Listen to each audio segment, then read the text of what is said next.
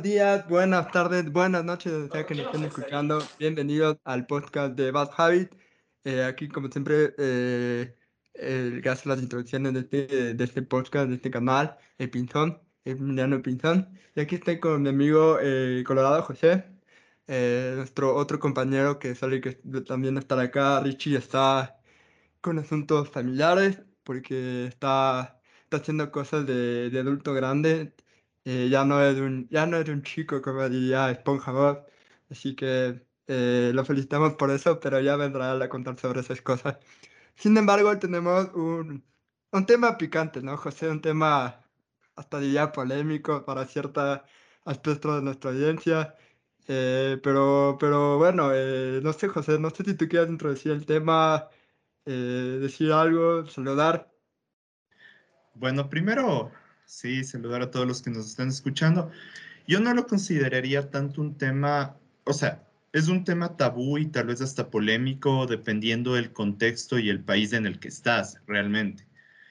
De la misma manera que hemos tratado el tema del aborto, eh, afecta bastante el tema de las creencias y un poco de, o sea, como que estos mitos que están alrededor del tema de de la planta ancestral o mejor conocido como marihuana. Como el día de hoy es 4.20, es un día, eh, bueno, ahí les vamos a preguntar a los invitados a ver si conocen un poco el contexto del por qué 4.20 se celebra, entre comillas, el día de la marihuana. Pero también em, alrededor de este tema ha habido otra controversia un poco más eh, delicada, que es alrededor del tema de la justicia, eh, principalmente porque se le vincula mucho, o sea, de manera tal vez errónea, se vincula el tema del microtráfico, el, auto, el autoproducción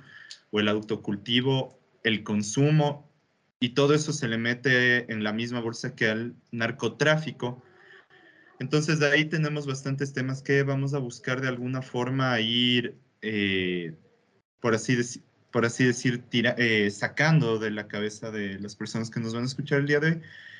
Eh, pero eso creo que nuestros invitados, que son más expertos en el tema del activismo, nos van a poder comentar.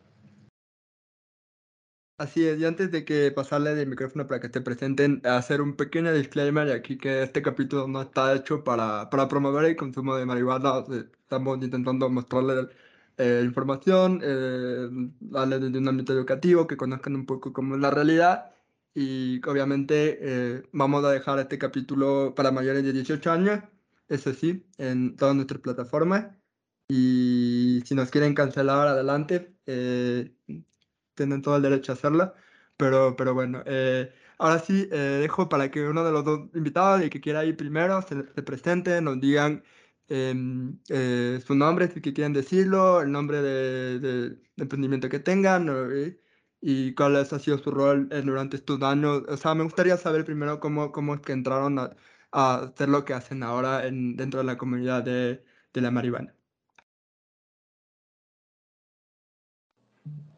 Perfecto, chicos. Yo les, yo podría empezar con esta chévere conversación, agradeciéndoles por interesarse respecto del activismo, como ustedes me comentaron, eh, quieren saber más respecto de el mundo canábico y creo que al inicio uno piensa que el mundo canábico es el mundo de la marihuana solamente, pero a raíz de eso viene muchísimo. Por ejemplo, el arte canábico es básicamente lo que ha hecho que muchas personas saquen los estigmas de la planta porque es compartir de una forma diferente, tripeada, tal vez si quieren utilizar un término, eh, todo lo que gira en torno al arte y la estimulación de los sentidos para poder canalizar el arte. Y eh, si lo ves desde esa perspectiva, la planta de cannabis tiene justamente eh, ese efecto el de hacer que las cosas pasen a un plano diferente y que uno pueda canalizarlo de diferentes formas, a través del arte, las diferentes expresiones del arte, o en el acto mismo del tripear, que es una cosa increíble que pasa en la cabeza, que es lo psicoactivo de la planta, el estimular los sentidos de una forma en la cual no podrías hacerlo naturalmente, ¿no? O tal vez con una estimulación bien fuerte. Entonces el emprendimiento, cual soy parte, se llama Leona Edibles. Soy uno de los tres. Eh, estamos junto con mi hermana y junto con eh, otro amigo que se llama Nicolás. Entonces yo soy Jaime Andrés, quien forma parte del proyecto y que dirige los departamentos que existen en Leona. De ahí está mi hermana, quien se llama María Gracia. Actualmente ella es la que le da el enfoque más comunicacional porque todas estas cosas que suceden alrededor del cannabis tienen que ser contadas. Y de ahí está una persona que nos ayuda muchísimo en cuanto a ver esta forma de expresión de arte desde la gastronomía, que es Nicolás, y es el tercer integrante, de, integrante del equipo. Entonces está, estamos los tres que le damos un enfoque más global y holístico a este emprendimiento. Porque además los emprendimientos canábicos deben acordarse que no existe emprendimiento canábico sin activismo canábico. Porque hay que recordar que al ser una planta ilegal, todos los emprendimientos canábicos empiezan en la ilegalidad. Y si es que es así, la realidad a la cual tienen que enfrentarse es totalmente diferente que a la persona que se puso a emprender haciendo muffins, por ejemplo, pizzas. Entonces la realidad de la cual venimos es diferente y es por eso que la comunicación debe ser diferente, la forma en la que se construye eh, el emprendimiento debe ser diferente en lo social, en lo ambiental. Entonces ha sido importante el poder darnos cuenta de que el enfoque más fuerte que tiene este emprendimiento es el poder empatizar con la gente desde el activismo, porque todos y todas somos activistas de diferentes causas, pero el llamarse activistas nos hace mucho más empáticos con una comunidad que además ha sido bastante hermética, porque si la planta es ilegal, yo no le llamo a alguien a mi casa a fumar un porro, a fumar un hit, a mostrarle mi cosecha, si es que no le conozco, si no es parte de mi comunidad. Entonces esa es una de las cosas interesantes que nos ha podido enseñar este emprendimiento y este camino de emprender en el mercado canal. Eso les podría decir inicialmente.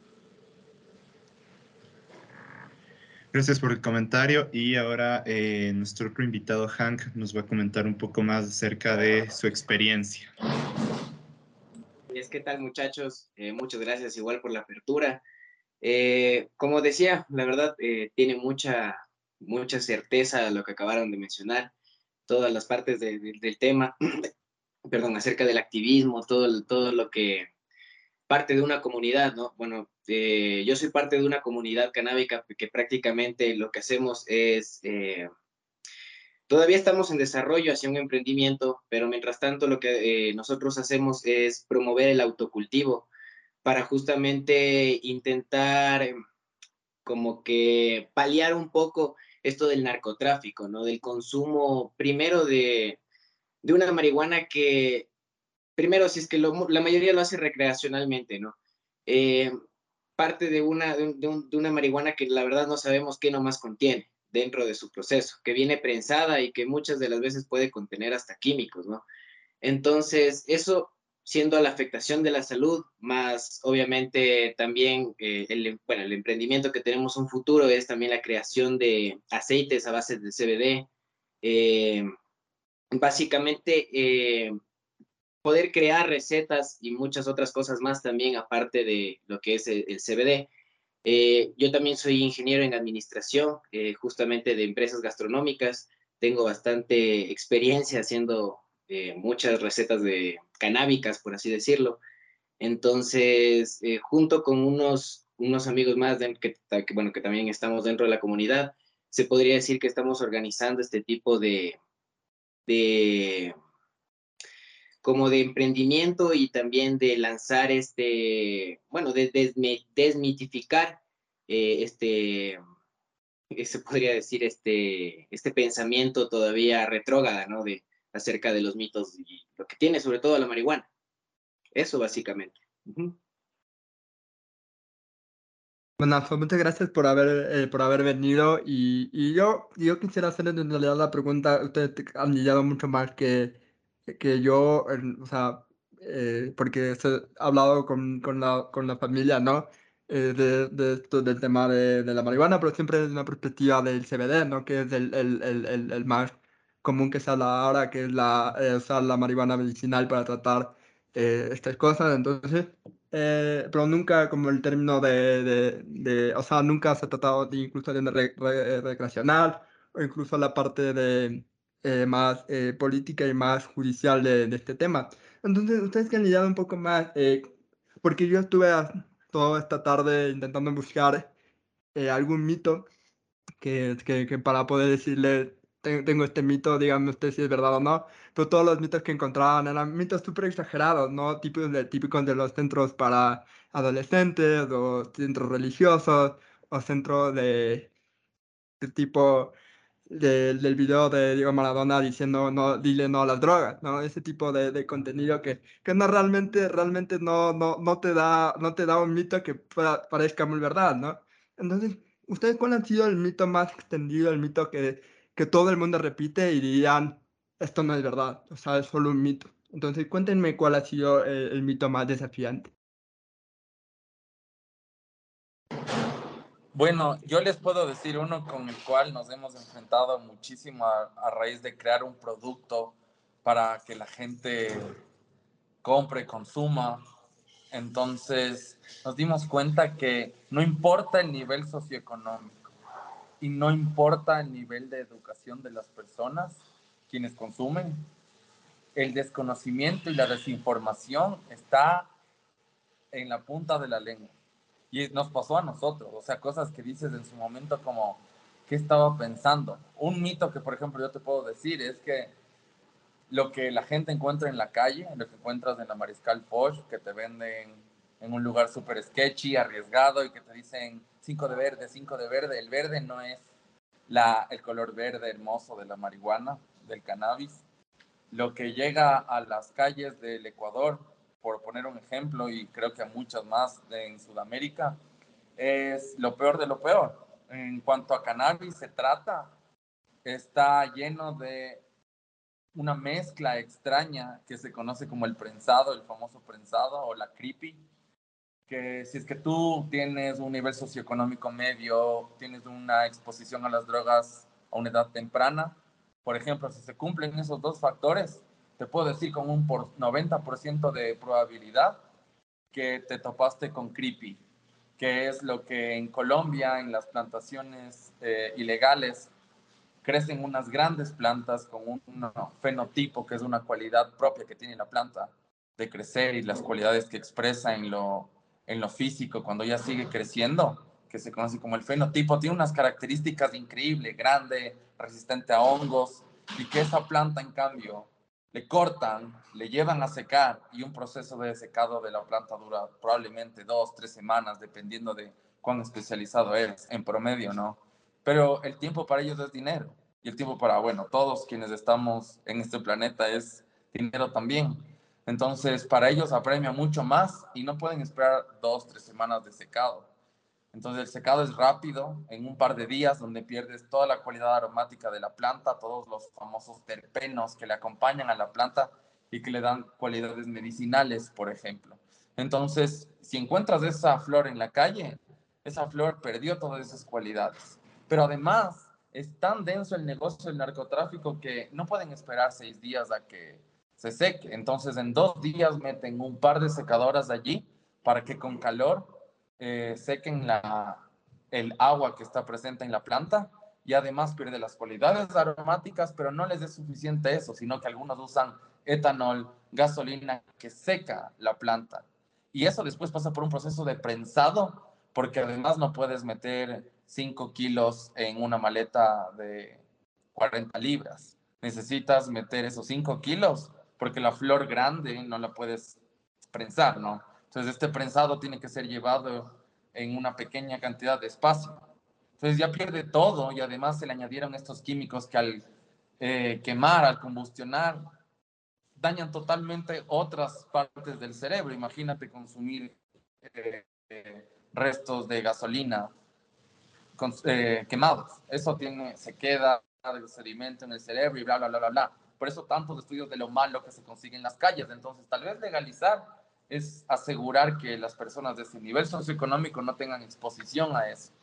Es así que le dices a una persona que está usando un extracto de flor en mantequilla, y el hecho de utilizar flores como, a ver, este man es hippie o le está romantizando la planta, y es que no, en realidad la planta de cannabis produce una flor o una inflorescencia porque no tiene todas las partes de la flor en específico, como pétalos, pistilos, bla, bla, bla, pero es una floración diferente del reino vegetal y es una flor en realidad.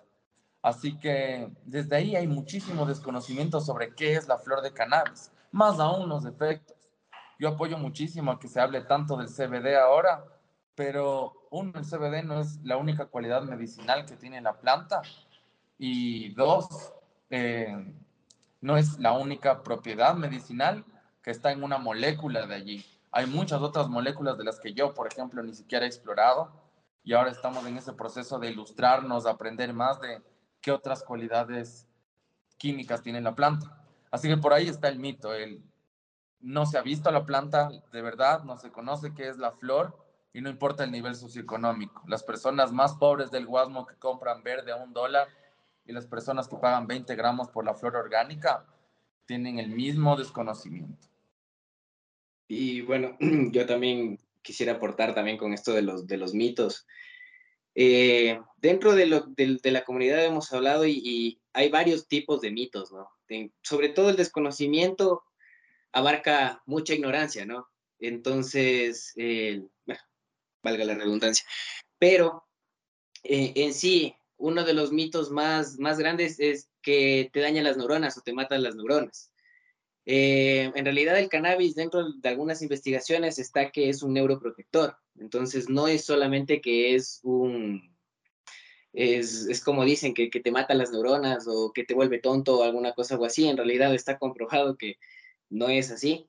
Eh, también dentro de muchas investigaciones, eh, también se, se, demuestra de que otro de los mitos que muchos creíamos que sativa THC, indica CBD, híbrida ambos. Entonces, si es que es eh, sativa, perdón, si es que es índica, no va a tener eh, rasgos de CBD, tampoco, eh, perdón, de, de, THC, de eso tampoco es cierto, porque también hay indicas que poseen rasgos de THC. Entonces, todo eso depende mucho de la genética. bueno, nosotros también hacemos parte de lo que es el phenohunting, que es poder cazar la genética eh, precisa para poder, eh, de cierta forma, ir tratando ciertas cosas, como se puede decir el insomnio o como se puede decir lo que es eh, la falta de apetito, muchas cosas que en realidad se ven presentes en la sociedad, ¿no? Ahora mucho más lo que es latente, los ataques de ansiedad, ataques de depresión. Entonces, la marihuana en realidad es algo que muchas personas lo utilizan o utilizamos, se podría decir, eh, como uso medicinal, no tanto como recreativo, sino más como medicinal. Eh, a más de eso, también hay otros mitos donde eh, dicen que la hoja se fuma. no sé cómo en realidad fuman eso.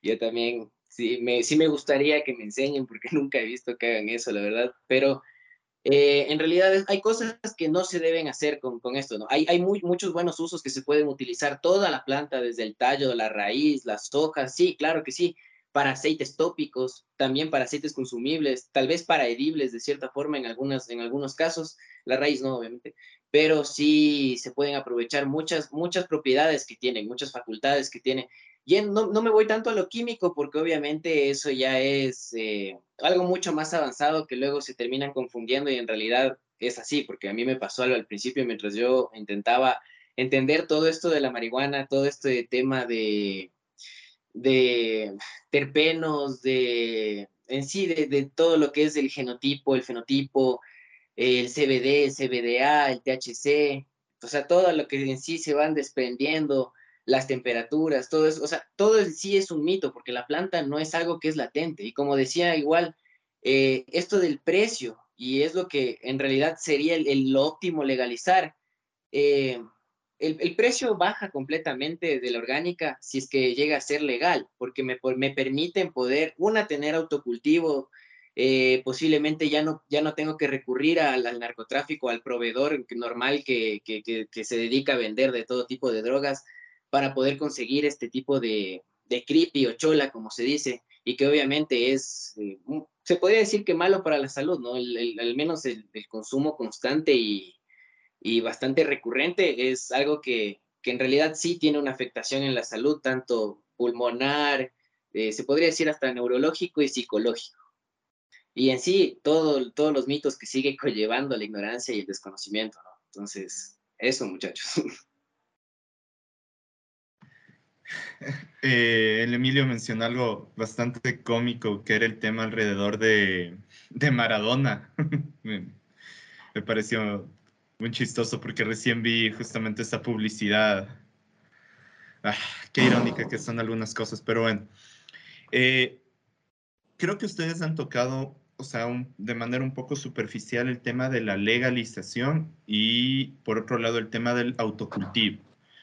Eh, entonces, no sé, a mí me interesaría primero conocer un poco cómo es la, experiencia o el proceso de los cuidados para el autocultivo y luego hablar tal vez un poco más acerca del tema de la legalización. No sé, o sea, desde su punto, si ha habido algún tipo de acercamiento tal vez para, o sea, desde el activismo, ¿ha habido algún tipo de acercamiento a los hacedores de políticas públicas para algún tema de ley, alguna cosa por el estilo o no? Entonces, bueno, primero comencemos con el tema del autocultivo que me parece algo interesante porque no es cuestión de sembrar una planta, con, bueno, el trabajo eh, de cuidar una planta, sea cual sea el tipo, es muy demandante, entonces no sé si tal vez tienen un poco de información alrededor del tema de la marihuana, fuera interesante. Yo les puedo decir, así como para distensionar el momento, que el poder autocultivar solo abre un abanico de posibilidades porque es una flor linda de ver florecer. Y es una planta que es atractiva a la vista en el momento de crecer, porque además de que es simétrica eh, en su crecimiento, los pétalos en asimetría crecen de A7, por ejemplo, de A5, como que ese tipo, tiene ese tipo de formación de 1, 3, 5, 7, una serie, ¿me entienden? Entonces, números impares, pero además de súper simétrica de cada lado le haces una poda, las ramas se pueden modificar, o sea, te va enseñando demasiadas cosas, que es donde puedes expresar y conocer del arte canábico, que está inspirado en eso, ¿me entiendes? Pero también se inspira en el humo y se inspira en los colores verdes. Es súper chévere de conocer eso y eh, nuestra marca se ha construido alrededor de poder compartir eso, porque el sentido de cultura canábica engloba muchísimas cosas y una de ellas, por ejemplo, es el poder autocultivar. Y el autocultivo, te puedo decir de que te enseña mucho, pero además te da un empoderamiento respecto de el por qué yo tengo el derecho de cultivar algo que consumo. Cualquier cosa que ésta sea, más aún si no hace daño a un tercero, ¿comprendes? Sin desconocer el consumo conflictivo y creo que ahí es donde los emprendimientos tienen una gran responsabilidad, porque el discurso para hablar de legalización no puede ir sin educación, está atado totalmente. Si tú me dices, eh, Jaime, ¿tú crees que, o Leona Edibles milita por la despenalización del uso recreativo del cannabis para el día de mañana? Yo te digo, absolutamente no no, yo conozco la realidad educativa de nuestro país, el nivel de educación en este tipo de temas más progresistas que existe. Para nada estamos abogando por eso. Y se parece mucho en la lucha activista que hay en otras eh, luchas sociales que tal vez no son tan presentes aquí en Ecuador, tal vez ahora más, pero por ejemplo la del aborto. La del aborto es, claro, el derecho sobre mi cuerpo, pero también la obligación del Estado de educar y educar sobre algo de su política pública. ¿Comprenden? Me están siguiendo allí. Sí, es un tema muy cercano a la salud pública y eso creo que en algún momento sí lo habíamos, sí se lo había mencionado en el, en el podcast. Es un tema de salud pública y como tú lo mencionas no es tan a la ligera como, como uno piensa que, se quiere hacer. Estamos escuchando un poco más ahí. Eh, no se me escuchó. Te escuchas súper prismático. Sí, como voz robótica más o menos. ¿O soy yo? Mm, yo también escucho raro, ¿no? Ahí tal vez me escuchan, me confirman. Ahí sí te, ahí sí te escuchamos, parece. Ajá. Creo que, ah, creo que tal vez estaba haciendo un poco de rebote en tu micrófono. Eh, Jaime. Se me hace que estaba haciendo como un poco de, de rebote, algo pasó ahí. Eh, bueno, no sé, Hank, si quieres comentar algo justamente alrededor del tema del autocultivo. Claro, sí, justamente, verán, eh, bueno, como parte de, de, lo que les decía, el autocultivo para nosotros es eh, muy importante, ¿no? Porque no es, o sea, si es cierto o, algo que nos gusta creer es que la marihuana de cierta forma crece como maleza, ¿no? Obviamente dependiendo la genética y, la variedad que tenga, pero si es que la planta fue adaptada aquí y las semillas después fueron igual ya de, de aquí mismo, eh, va a ser mucho más fácil eh, criarlas, ¿no? Pero bueno, o sea, en realidad eso no es tan fácil como suena, porque en realidad es algo mucho más extenso, mucho más largo. Eh, lo que sí, eh, una planta para que crezca excelente tiene que tener eh, en realidad muchos aspectos, muchas características, desde, desde, partiendo desde la tierra, ¿no?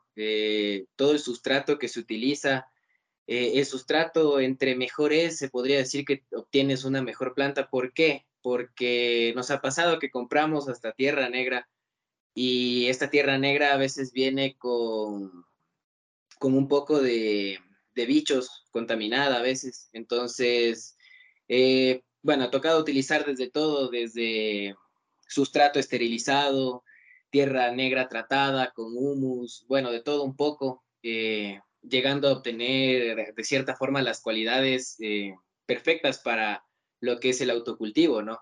Eh, dentro de esto también eh, depende mucho la genética, como hablábamos. Eh, tenemos bancos de, diferente tipo de, plantas, ¿no? En este caso eh, podemos hablar que hay, bueno, hay fotoperiodo, hay de regulares que se puede decir que son las que duran seis meses, hay las que duran tres meses, las que salen, por así decirlo, súper rápido, eh, entre otro, otro tipo de cualidades y características que obviamente tiene cada planta, ¿no? Eh, para esto, obviamente, cada de estas tienen sus su requisitos, se podría decir, porque no va a ser lo mismo criarlo afuera que criarlo en un indoor. Entonces, donde tú tienes eh, todas las luces, eh, necesarias para poder criarlas, donde puedes darle tal vez 24 horas de luz y puedas hacerla súper extensa, súper grande. Eh, entre eso y muchas otras cosas más que, que, en realidad se necesitan, ¿no? Pero si, si nos vamos a hablar de criar así en autocultivo en una casa normal, se podría decir que podrías empezar desde lo básico y siempre vas a ir aprendiendo, porque como decía igual eh, Leona, eh, pues en realidad a cada corte que tú le haces a la planta vas aprendiendo algo. Hay el LST, hay algunos, algunos tipos de cortes, eh, ramificaciones que tú les haces y la planta te va a crecer de diferente manera, ¿no? Entonces, donde tú puedes aprovechar igual el, el crecimiento de, de cogollo. Nosotros hemos tenido en realidad de tres años acá, se podría decir un crecimiento exponencial, tanto en conocimiento como en, en, en, perdón, en físico, ¿no? En, en plantas, en, en cosecha, se podría decir. Entonces, básicamente, eh, les puedo decir que el autocultivo es, es un arte y más que un arte también es conocimiento, es investigación y, y, es algo que es bastante difícil de encontrar por el hecho de que no, no se habla, ¿no? Es un tema tabú y te toca investigar a veces en inglés para obtener eh, investigaciones tal vez de, de, California o, bueno, hablar con, con, diferentes productores para igual poder saber qué, qué, aplicar o qué tipo de nutrientes poder aplicar orgánicos que sean buenos, obviamente, y, y también viendo qué tipo de concentración tiene en diferentes cosas como nitrógeno, potasio, entre, bueno, otras cosas que necesitan, obviamente. Eso. Bacán. Y bueno, ahí también, si pueden responder una pequeña pregunta, ¿han tenido acercamientos tal vez con alguna, alguna universidad en algún momento o conocen tal vez de algún intento de activistas acercándose a la parte más académica? Porque como ustedes mencionan, eh, hay falta de educación, hay falta de investigación y probablemente hay universidades que tal vez pueden ser un gran apoyo, pero no sé, o sea, sí quisiera conocer si ustedes conocen casos tal vez o si es que ustedes mismos han tenido algún acercamiento con la academia. O sea, verás, creo que hay dos academias, la academia de los quienes asisten a la academia y la academia de quienes son parte de la academia. Entonces, creo, creo yo que el cannabis desde, por ejemplo, que se pasó la ley para que se despenalice el uso medicinal, ha tenido una unión con la academia. Obviamente no están los colectivos sociales porque hay que recordar que hay una guerra potente sobre la planta de marihuana que ha estado desde hace mucho tiempo y se ha invertido ingentes económicos por parte de países gigantescos como Estados Unidos, con una política de drogas de casi 100 años, ¿comprenden? Entonces quitarse ese estigma de encima es bien difícil. Y como deben saber ya, en la academia es aún así. Entonces, cuando te refieres a la academia, te puedo decir que especialmente los dos últimos años, investigación biotecnológica en Ecuador respecto del cannabis se ha hecho muchísimo con el INEAP, con el Ministerio de Agricultura, porque han tenido que generar un documento para hacer todo un marco legal que se sostenga sobre ello. Entonces, desde ahí me parece justamente eso es algo bueno de que se despenalice el uso recreativo, porque al menos podemos decir que Ecuador tiene biotecnología en cannabis. Alguien habrá, pocos, tal vez no muchos, pero cada vez habrán más. Y desde ahí es donde se abre una nueva oportunidad para ese mercado. Eh, ahora, desde la parte académica de quienes asisten a la academia, te puedo decir que sigue siendo un estigma ustedes como un aprendizaje chévere que mm, te puedo contar una anécdota increíble respecto de la barra, es que la leona, la barra de chocolate que nosotros hacemos, no sé si es que sí están viendo ahí, eh, eh, ustedes. Bueno, les puedo describir. La barra es una barra entre capas, que en gastronomía se conoce como entremet, y la barra entre capas tiene un bizcocho, que es como un cake, digamos, que se le embebe, le, bañamos, es decir, le bañamos en licor, que tiene un almíbar. Además de eso, eso se congela, después sale del congelador y se le pone una cama de eh, caramelo, toffee de caramelo. Después otra vez al congelador, se le saca y viene una capa de maní salado.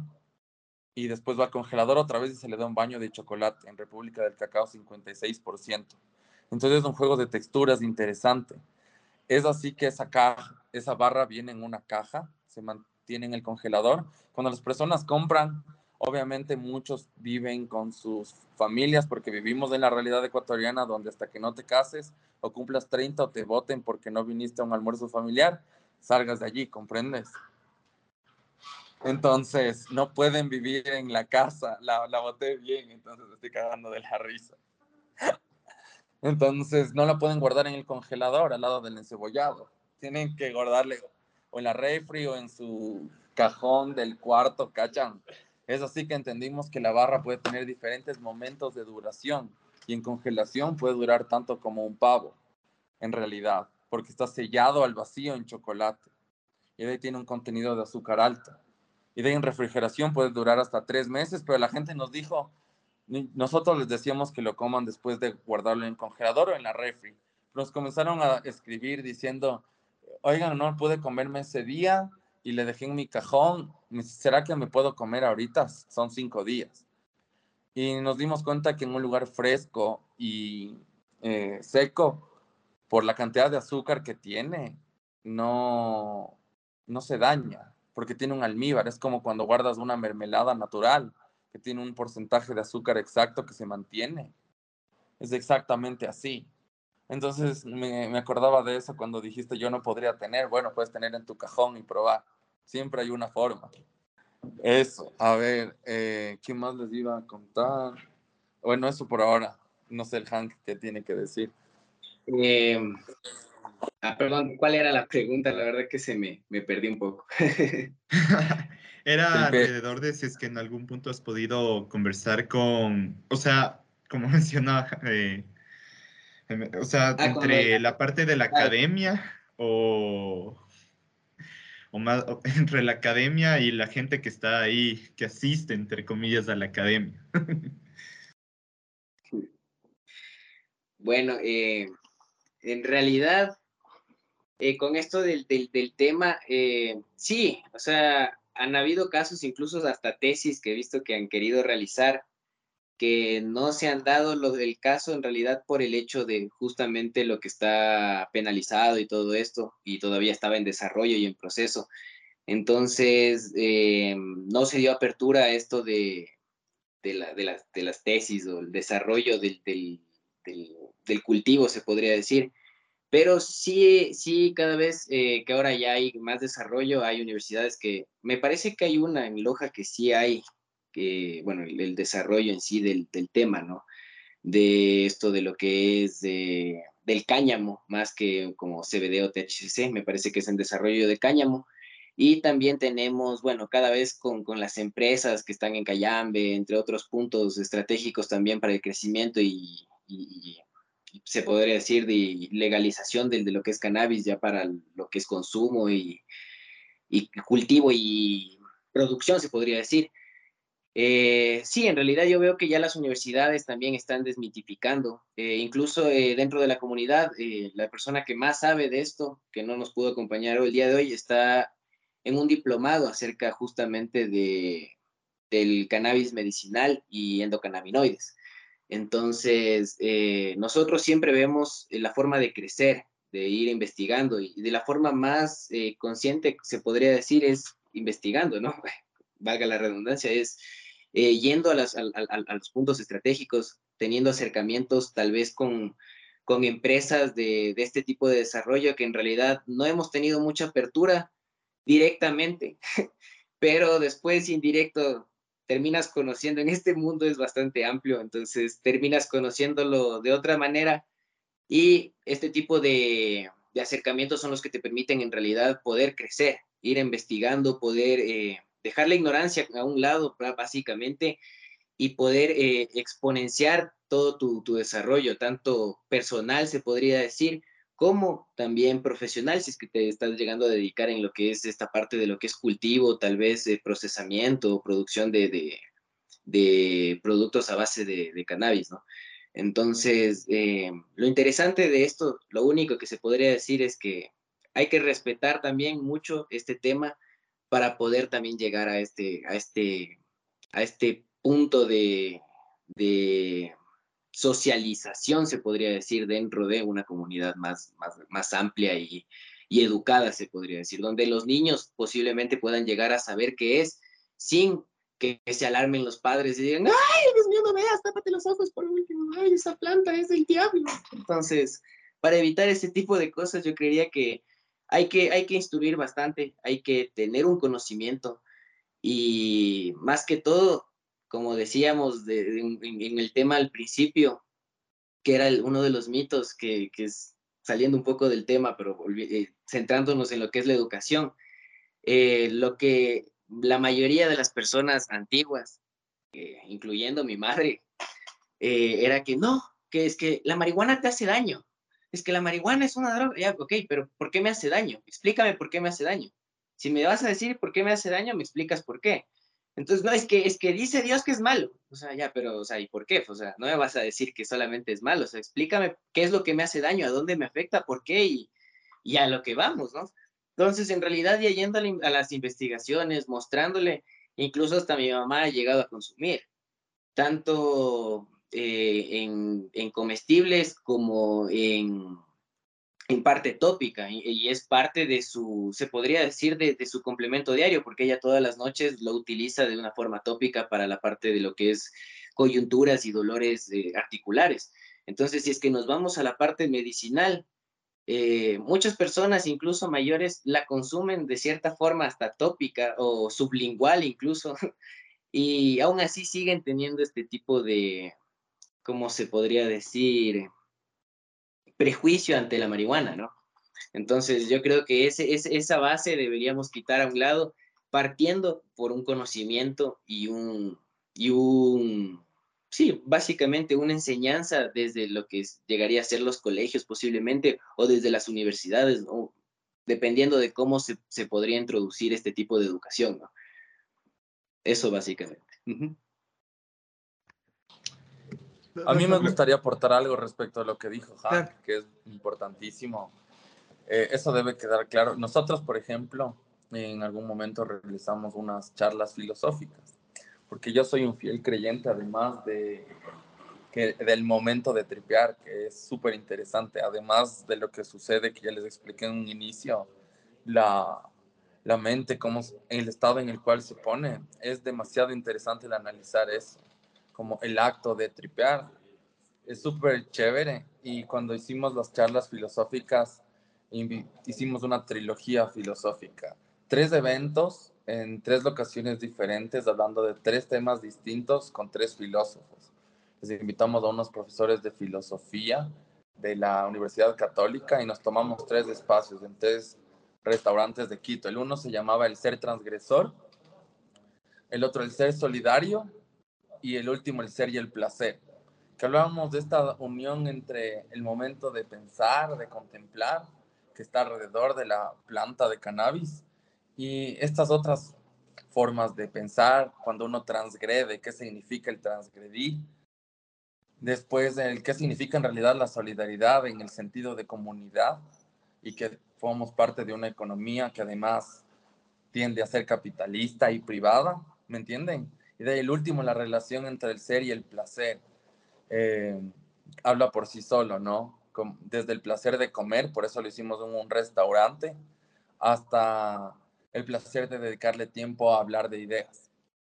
Y cuando llegas desde esa perspectiva con un producto canábico en el cual le presentabas, además teníamos comida canábica que era no psicoactiva, además, y ese es un segundo mito que les quería decir, que es la diferencia entre la psicoactividad y la no psicoactividad, porque lo que dijo Hank es importante. Todo emprendimiento canábico, además, tiene el deber de educar a su comunidad. Entonces, desde, desde esa perspectiva, les puedo decir que enseñarle a la gente sobre la psicoactividad le ayuda a entender mejor lo que uno es. Porque lo psicoactivo es algo que cambia el estado de consciente ese estado de conciencia llega a otro nivel. Y eso es una cualidad que tiene la planta de cannabis en sus compuestos psicoactivos. Pero no tiene solo esos compuestos psicoactivos.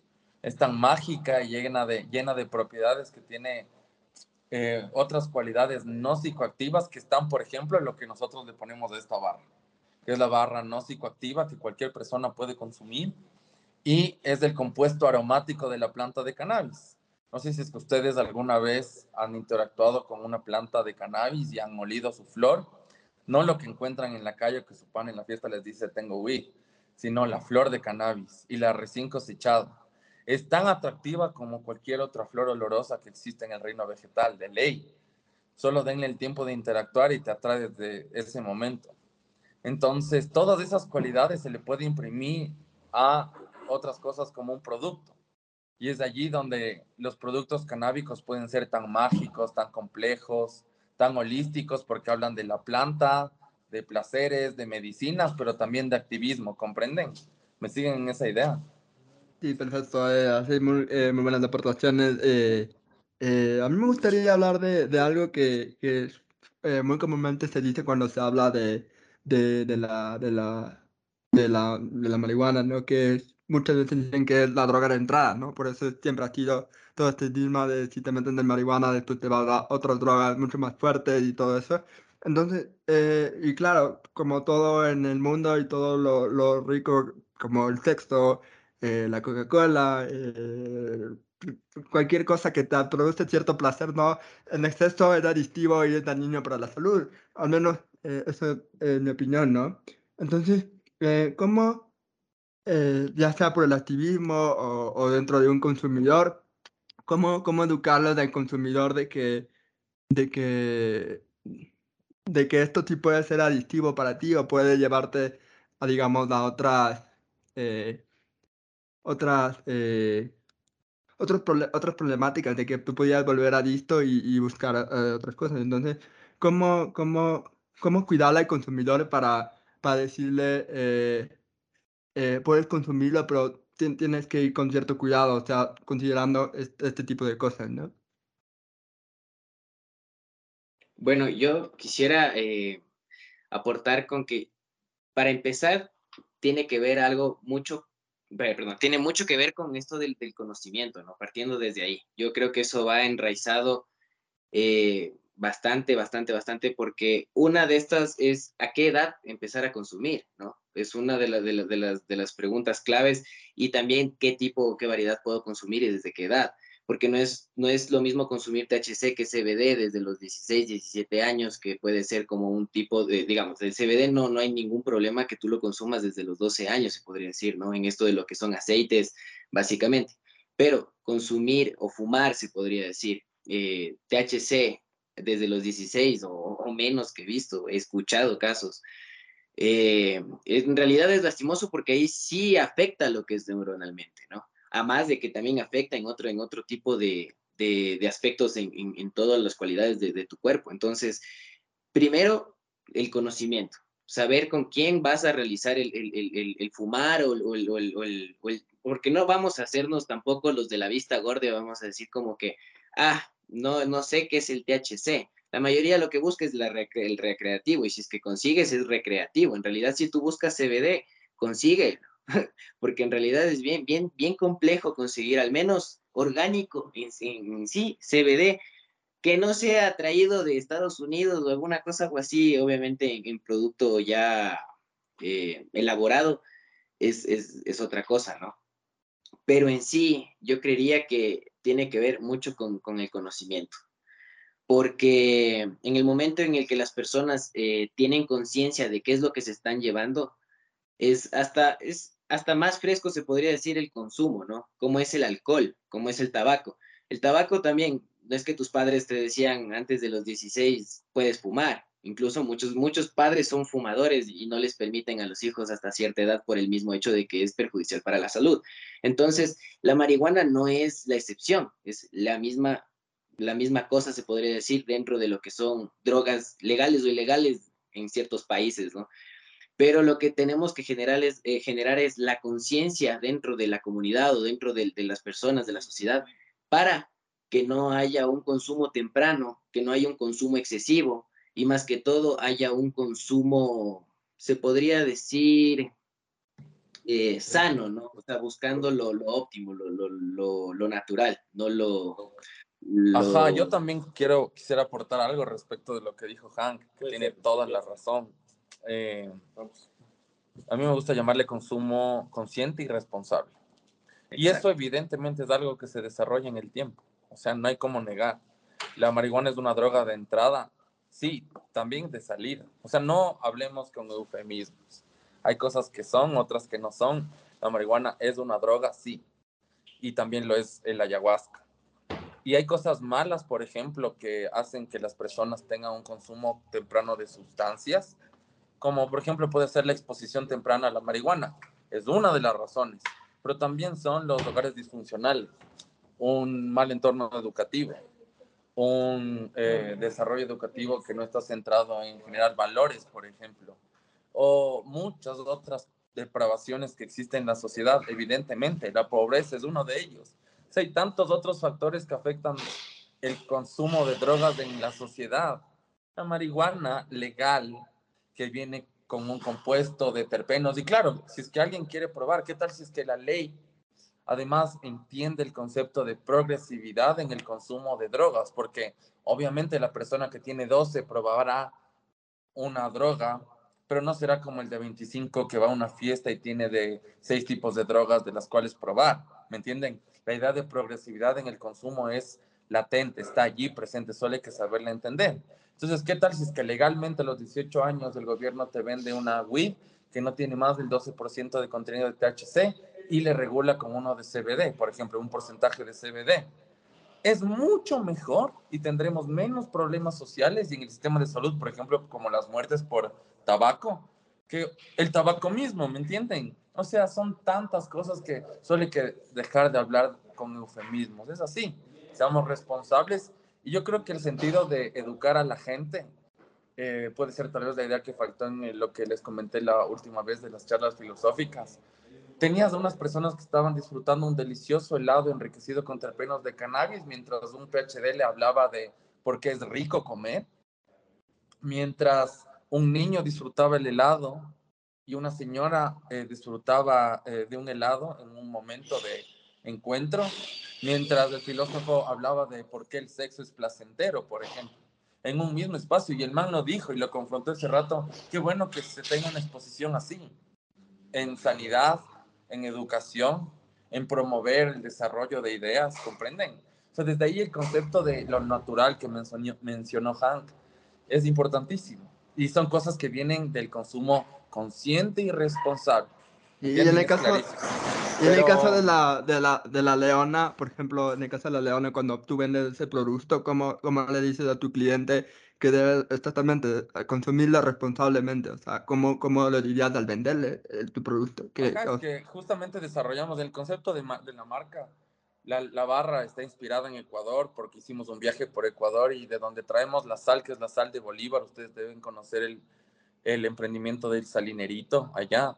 Bueno, ellos también producen sal y la sal brota de la tierra como brota de la tierra en Maras Moray en Perú y que es 18.300 veces más conocida que ese punto, que son personas que tienen una alta incidencia de pobreza y de malnutrición. Por ejemplo, el país, la, la provincia del Ecuador que tienen el mayor porcentaje de desnutrición infantil, pero cultivan muchísimo chocho, pero cultivan eh, eh, muchísima quinoa, por ejemplo, maíz, que son alimentos que tienen un gran, gran contenido de proteínas, pero no lo consumen ellos, sino que lo venden para poder subsistir, ¿comprenden? Entonces tienen un nivel de pobreza sumamente alto y nosotros compramos de allí, de la cooperativa de la sal. Eso es lo que cubre la barra. Entonces tenemos un elemento de activismo que está en la tapa de la, de la caja que dice es solo una planta, porque es solo una planta, como hemos hablado ya durante casi una hora.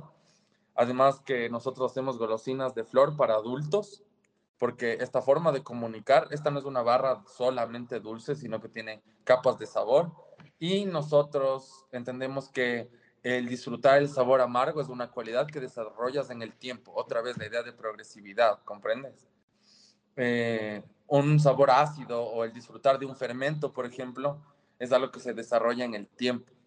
De ahí en la parte de atrás está la información nutricional, porque como emprendimiento eh, canábico sabemos que debemos llegar a las personas con ese tipo de información y tiene un manual de consumo consciente, donde les damos recomendaciones de consumo, como el tiempo, como la dosificación, como que decirle que en diferentes cuerpos actúa de forma diferente y que tal vez a mi pana que está súper feliz y eufórico le coge full bien y está increíble. Y a mí que estoy con problemas en la casa, que además estoy de joda y estoy sin dormir o estoy consumiendo otras sustancias, tal vez me puede comer diferente, entonces coger diferente. Entonces, desde ese sentido, informarle de, esa, de esas formas diferentes que tiene el efecto en su cuerpo. Y en, antes de experimentar una droga, ese es el mejor punto del cual puedes empezar. ¿Comprenden? Y tienen que saber una cosa, la forma en la que experimentas una droga o cualquier otra emoción fuerte, para incluirla en el mismo grupo, va a estar predeterminado por cómo lo hiciste la primera vez. Entonces, los first timers que tienen una buena experiencia informada, eh, dosificable, van a poder mantener una buena experiencia, al menos con esa droga, durante el tiempo, ¿comprenden? Entonces, no es una droga de entrada ahí. ¿Me entienden? ¿Siguen esa idea? Sí, sí, bastante claro y me, me parece full interesante lo que dijiste, pero creo que para ir cerrando hay una pregunta que me parece súper importante y es ¿en dónde se puede una persona informar? Porque hoy hemos hablado un poco del tema eh, de los beneficios principalmente en temas de dolores o una persona que tiene algún tipo de curiosidad pero quiere entrar en este mundo de manera realmente informada. ¿A qué fuentes académicas, a qué fuentes, por así decirlo, confiables ustedes conocen o recomendarían? Principalmente para no caer en lo que ustedes mencionaban, en los problemas que, de los que estábamos hablando. ¿Cuál, ¿Cuál sería su recomendación en tema de información? Bueno, le podría dejar, si quiere, tal vez Hank intervenir, conversarnos su opinión. De una. Bueno, verás, eh, dentro de, de, este aspecto, en realidad sí es bien complejo el tema de, de conseguir eh, información, se podría decir investigaciones eh, tangibles, palpables, ¿no? Que sean verídicas y que sean buenas. Porque en realidad, si es que digamos, para, para llegar a conseguir nosotros información a muchas de las veces de cultivo, hemos tenido que estar pendientes de muchas páginas de Instagram que son parte de, de, de, lo que son activistas igual de procultivo, donde te van explicando de poco a poco cuáles son las variedades que utilizan, eh, cuál es la forma que, que, se debe realizar, tal vez un esqueje, cómo vas eh, realizando diferentes tipos de LST, y a partir de eso, obviamente, vas eh, cultivando o vas haciendo diferentes, eh, bueno, nosotros hacemos investigaciones porque en realidad, como te digo, la, información es bastante compleja. Eh, nosotros hemos tenido que incluso hasta cambiar el VPN para poder acceder a algunas páginas de Estados Unidos. Entonces, o sea, eh, todo depende de cómo quieras llegar a obtener el conocimiento, ¿no? Porque hay páginas donde puedes llegar a, a obtener, digamos, eh, fuentes confiables, obviamente como Google Academic, que sí hay eh, ciertas investigaciones. No te voy a decir un montón donde te puedes empalpar y, llenar de full, pero sí les recomendaría que posiblemente sigan ciertas páginas buenas canábicas que sí, no, obviamente no voy a dar referencias porque no, no, no, no quiero dar tampoco eh, publicidad gratis, ¿no? Pero se podría decir que sí hay bastantes eh, comunidades canábicas que se dedican a, la parte de conocimiento. Hasta en el YouTube mismo, yo creo que sí, sí hay bastantes, bastantes canales que tienen y pueden hacer la, en realidad este tipo de, de, canales, porque nosotros hemos intentado y en realidad, en el mejor de los casos tuvimos la clausura del canal, entonces no, no se puede en realidad aquí en Ecuador intentar hacer como que tal vez eh, de profesores, se podría decir, eh, intentando inculcar a una comunidad. No, círculo cerrado, sí, obviamente, a todas las personas. Nosotros, justamente hablando de, de, esto de aquí, tuvimos un emprendimiento canábico que era Cannabis 420, que era una cerveza canábica, que se realizó obviamente bajo, bajo la investigación y, el, y los estándares que nosotros estuvimos eh, recreando para que esta, esta cerveza no tenga THC, sino solamente CBD. Eh, y obviamente, bueno, fue una investigación bastante extensa, se podría decir, porque no sabíamos mucho acerca de, del tema de cómo iba a reaccionar la, la, la, marihuana en sí dentro de la cerveza, ¿no? Y en qué, en qué proceso se podría utilizar mejor. Entonces, bueno, eso ya sería un tema mucho más largo porque, bueno, hacemos también cerveza. Y en realidad, eh, bueno, nosotros descubrimos que es hacer mediante un dry hop, donde el, puedes extraerlo obviamente mediante también alcohol y estas dos van a generar solamente eh, CBD, básicamente. Entonces, estas, estas cervezas lo que te permiten es eh, dormir, relajarte, pasarla bien. Obviamente, no es recomendable hacer THC con, con, cerveza porque ahí te puede generar una sobredosis. Entonces, todo este tipo de cosas te toca investigar para, obviamente, no llegar con un producto donde puede ser perjudicial para las personas, ¿no? Y peor, mucho menos generar un, un mal trip teniendo, como decía, un, una primera vez hecho pedazos. Entonces, ahora igual estas cervezas están, eh, cada vez están mejorando, se están sacando eh, nuevas, bueno, no, como decía, nuevas investigaciones, de, haciéndolo más profundo para obviamente cuando esto ya sea legal poder publicar y obviamente eh, estas cervezas están ahorita en un desarrollo para una competencia internacional, ya que aquí no se puede competir con esto, pero sí internacionalmente. Entonces, estamos yendo también a un desarrollo, a una investigación mucho más profunda de acerca de esto de, de comestibles canábicos, eh, de igual, obviamente, de, cervezas canábicas, porque también es una de las partes que estamos eh, explotando, se podría decir, ¿no?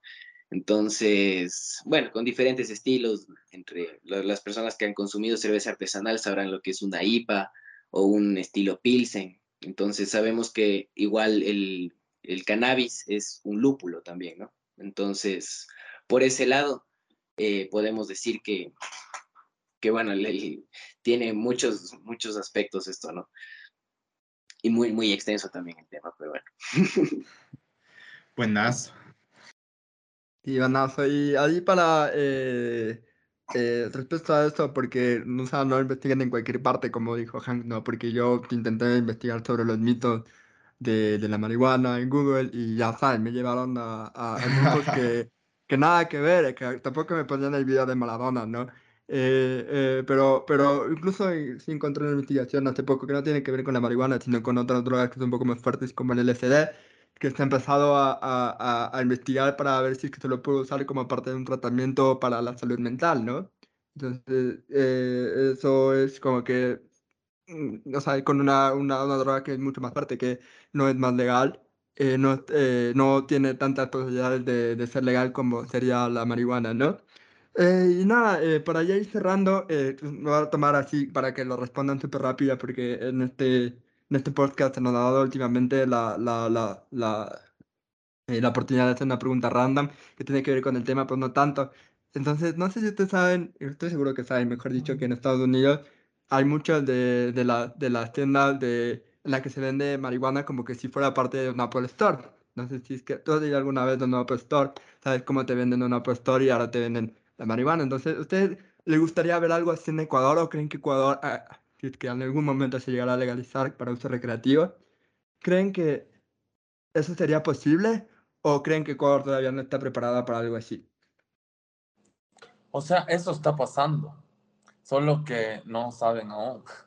En la González Suárez se abrió una tienda de experiencias canábicas que se llama Joint, que es, una, eh, es un emprendimiento, empresa, digamos, más grande, consolidada, del Gallo Market, que está ubicado en Cumbayá, y la empresa productora de cannabis y que tiene las siete licencias de cultivo, procesamiento, bla, bla, bla, que se llama Canandes tienen una tienda de experiencias donde tú puedes ir ya ahorita, si quieres, mañana, eh, a comprarte un porro de CBD, pegarte un cafecito, leer, chilear ahí, que la gente se aguante en plena González Suárez del olor a cannabis, ¿comprende?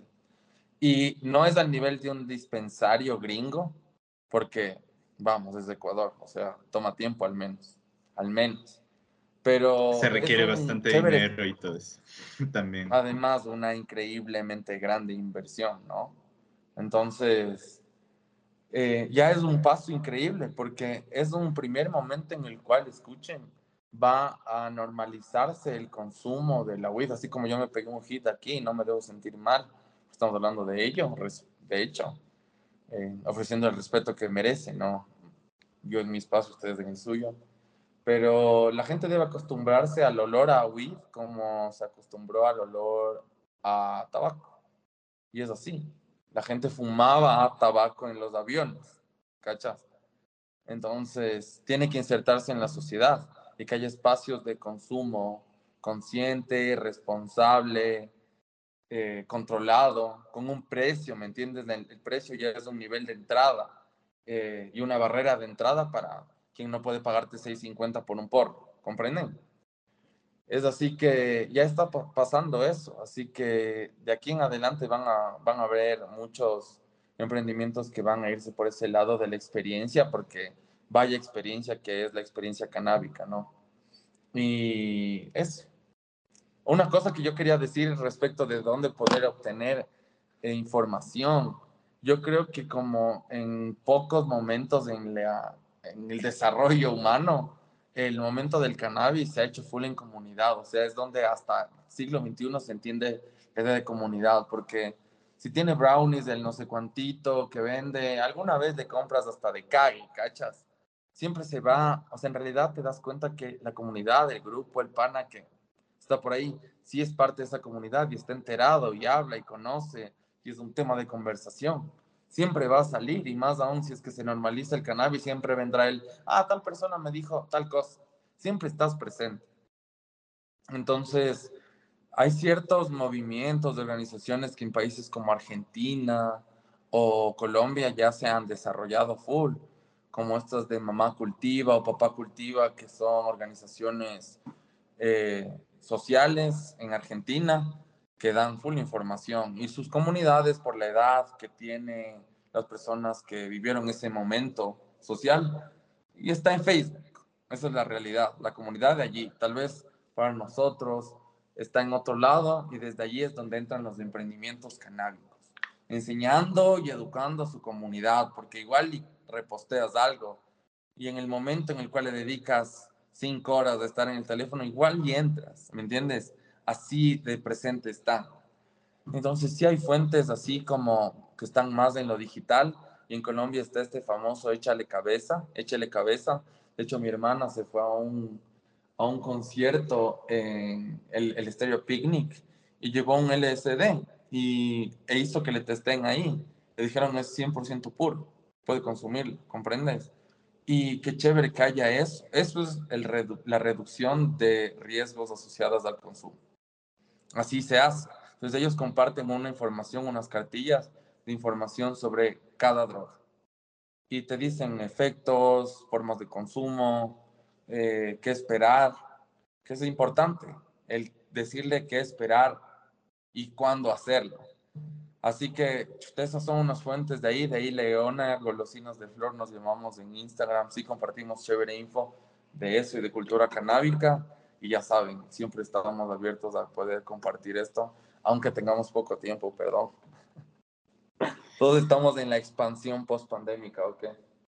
Sí, ahí tratando de aprender cómo vivir en este mundo post-pandemia. ¿Y tú, Hank, qué opinas? ¿Crees que vamos a tener algún día un un Apple Store donde van a poder comprar gomitas, chocolate, cervezas? O sea, indiscutiblemente creo que sí. O sea, a largo plazo, como sabemos aquí, el, pensamiento retrógrada no permite avanzar bastante, bastante bien con esto. Pero sí, o sea, esperamos que sí, en realidad, eh, ojalá no se demore tanto. Pero una de las cosas eh, que me parece bastante interesante es, bueno, justamente el que tiene y puede, obviamente lo logra, ¿no? Como podemos ver el, caso de la tienda que, que, mencionó hace un momento. Pero también, si lo vamos a, o lo exponemos así ante la sociedad, o sea, en, realidad ya existen estas comunidades, ¿no? Que son, eh, se podría decir, underground de cierta forma, que tienen una metodología diferente de, de, de, operar mediante vacíos legales, se podría decir, que no se conoce, obviamente, sí, pero ya existen, ¿no? Donde hay una comunidad donde se reúnen personas en cierto punto X, donde tienen una membresía, por así decirlo, no pagas directamente por la marihuana, sino más bien pagas por una membresía donde esa membresía te permite tener X cantidad de, consumo al, mes.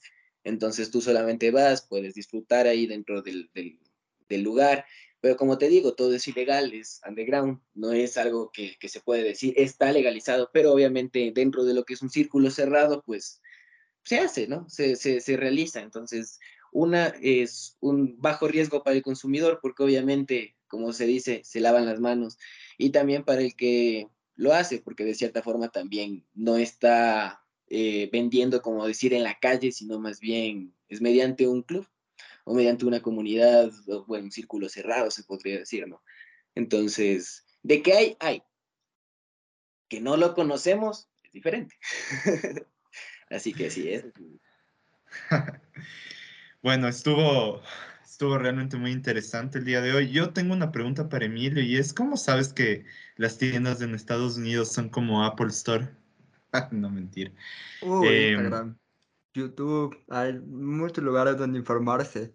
Yo en Chicago no vi, no sé si tú viste en Chicago, yo en Chicago no vi nada. no, no, sí, un uh, bajón. no, no, no vi nada. Eh, aprovechando, no conocí ninguna.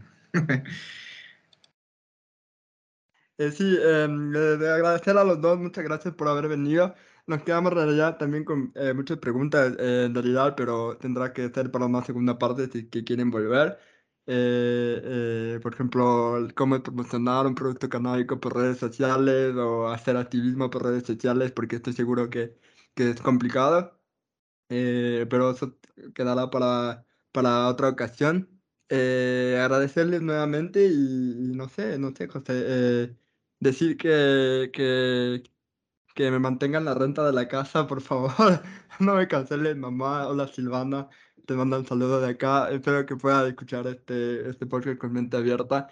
y esto no quiere decir que tu hijo consume, así que tranquila, pero creo que sí creo que es nuestra responsabilidad abrir estos espacios para que la gente se informe, tal como lo hicimos con el aborto, tal como lo hicimos con, con muchos otros temas, ¿no? Este tema había que tocarlo y, y eso, estamos usando este espacio como un ámbito educativo. Eh, no sé si quieran dejar algún último mensaje a nuestros invitados antes de despedirnos, no sé si tengan algo más que decir así rapidín, porque incluso nos hemos pasado la hora por lo tan interesante que ha estado el episodio, pero no sé si quieran decir algo más. Bueno, yo la verdad quisiera agradecerles, la verdad, por el espacio, por el tiempo, eh, más que todo, siempre generar conocimiento y, y desmitificar todo esto es algo que, que, sirve bastante para la sociedad, para, para nivel general, ¿no? Y la verdad, muchísimas gracias también por el apoyo, por, por todo esto, por, por, el espacio más que todo. Y pues nada, que les vaya muy bien, muchachos. Felicitaciones por el programa. En realidad está bien chévere, entretenido. Y el mayor de los deseos, que les vaya súper bien, muchachos. Eh, por mi lado, eso ha sido todo, de verdad. Eh, si desean algún otro, una segunda parte, con mucho gusto, cuenten conmigo. Y ya saben, ahí estamos para un, para una próxima, ¿no? Cuídense mucho, un, abrazo. De una, y sí, sí debe haber una segunda parte. ¿Algún otro último mensaje, Jaime, tal vez?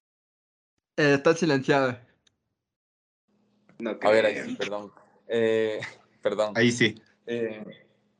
No, agradecerles a José, a Hank, a Emilio, full gracias, porque es chéverazo hablar de cannabis.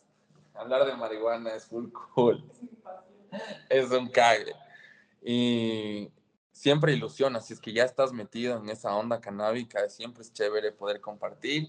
Y hasta, aunque no sea tan personal, es súper chévere que inclusive con entender sus reacciones, ya es algo que se está normalizando, comprenden. Y hemos podido compartir esto con muchas personas que han estado, por ejemplo, en la universidad haciendo podcast o con entrevistas así, porque quieren hablar, la gente quiere hablar y quiere entrar en un discurso más chévere, más profundo, más complejo, más técnico sobre lo canábico. La gente se está informando, eh, conoce más, el CBD ha ayudado muchísimo con eso, pero es un camino, ¿no? Otra vez esa idea de progresividad está siempre presente, por eso les decía en el tema canábico. Así que hay, hay que seguir hablando de esto.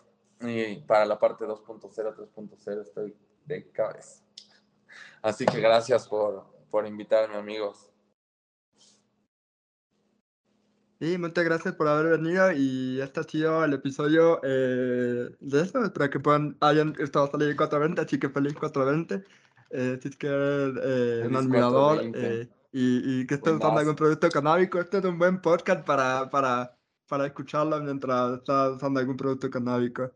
Em, eh, nada, eh, yo solo espero la cancelación, José, no sé tú.